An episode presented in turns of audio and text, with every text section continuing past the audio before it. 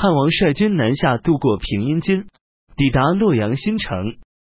新城县的三老董公拦住汉王，劝说道：“我听说顺德者昌，逆德者亡，师出无名，事情就不能成功。所以说，点名要讨伐的人是乱臣贼子，敌人才可以被征服。项羽行事大逆不道，放逐并杀害了他的君主义帝，实是令天下人痛恨的逆贼啊！仁德之士不逞一时之勇。”正义之君不拼一己之力，大王您应当率领三军将士为义帝穿上丧服，以此通告诸侯王，共同讨伐项羽。这样一来，四海之内没有人不仰慕您的德性的。这可是像夏、殷、周三王那样的行为啊！汉王于是便为义帝发丧，裸露着左臂痛哭流涕，全体举哀三天。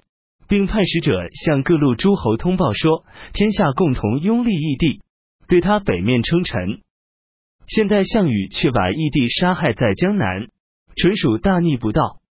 我要出动关中的全部兵马，征收河南、河东、河内地区的士兵，乘船沿长江、汉水南下，愿意追随诸侯王去攻打楚国这个杀害义帝的逆贼。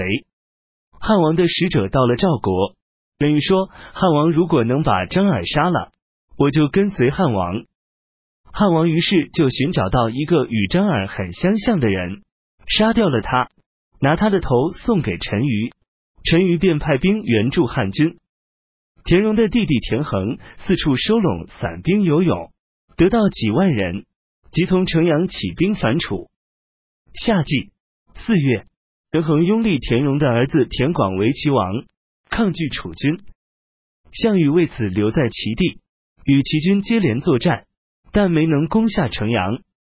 项羽虽然闻听汉王东进，可是既然已经在攻击齐国，就想待打败齐军后再去攻打汉王的军队。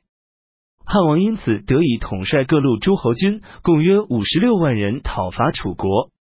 汉军抵达外黄时，彭越率领他的部队三万多人归顺了汉王。汉王说：“彭将军，您夺取了魏帝的十多个城邑，想要尽快扶立原魏国国君的后代。如今西魏王魏豹便是真正的魏国后裔呀。”随即任命彭越为魏国的相国，让他独自率领自己的部队去攻夺，平定梁地。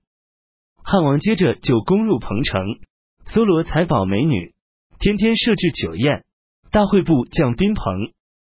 项王听到这个消息，即命令众将领继续攻打齐国，自己则亲领精兵三万人南进，从鲁地出胡陵，抵达萧地。清晨，楚军从萧地袭击汉军，向东直打到彭坤城，至中午时分，大败汉军。汉军将士都纷纷奔逃，相跟着涌入水，泗水，死了十几万人。这时，汉军士兵全往南向山里逃去，楚军又穷追不舍，尾随到灵璧东面的桥水边上。汉军仓皇退却，被楚军挤破，十多万士兵全部落入睢水，致使河水都阻塞的流不动了。楚军将汉王重重包围起来。这时恰巧大风从西北刮起，风势摧枯拉朽，墙倒屋塌。飞沙走石，地暗天昏，迎头卷向楚军。楚军被吹得阵脚大乱，零落奔逃。汉王因此才得以协同几十骑人趁乱溜走。汉王想经过沛去接取家眷，而楚国也派人到沛去掳掠汉王的家眷。家眷们于是都狼狈逃散，没能与汉王见面。汉王在途中遇到他的嫡长子，后来的孝惠帝刘盈和长女鲁元公主，就用车载着他们一起走。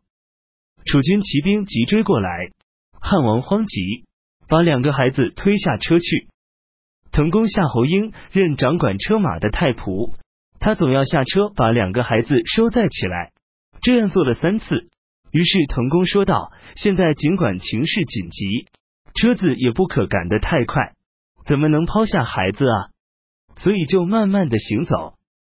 汉王很是恼火，有十多次想杀掉滕公。这样，滕公终于保护着两个孩子脱离了险境。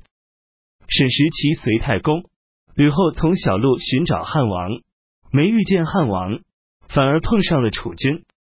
楚军就将他们一起带回，项羽便经常把他们安置在军营中做人质。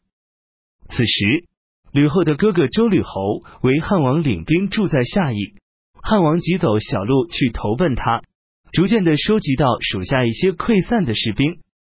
诸侯王于是又都背叛了汉王，重新去亲附楚王。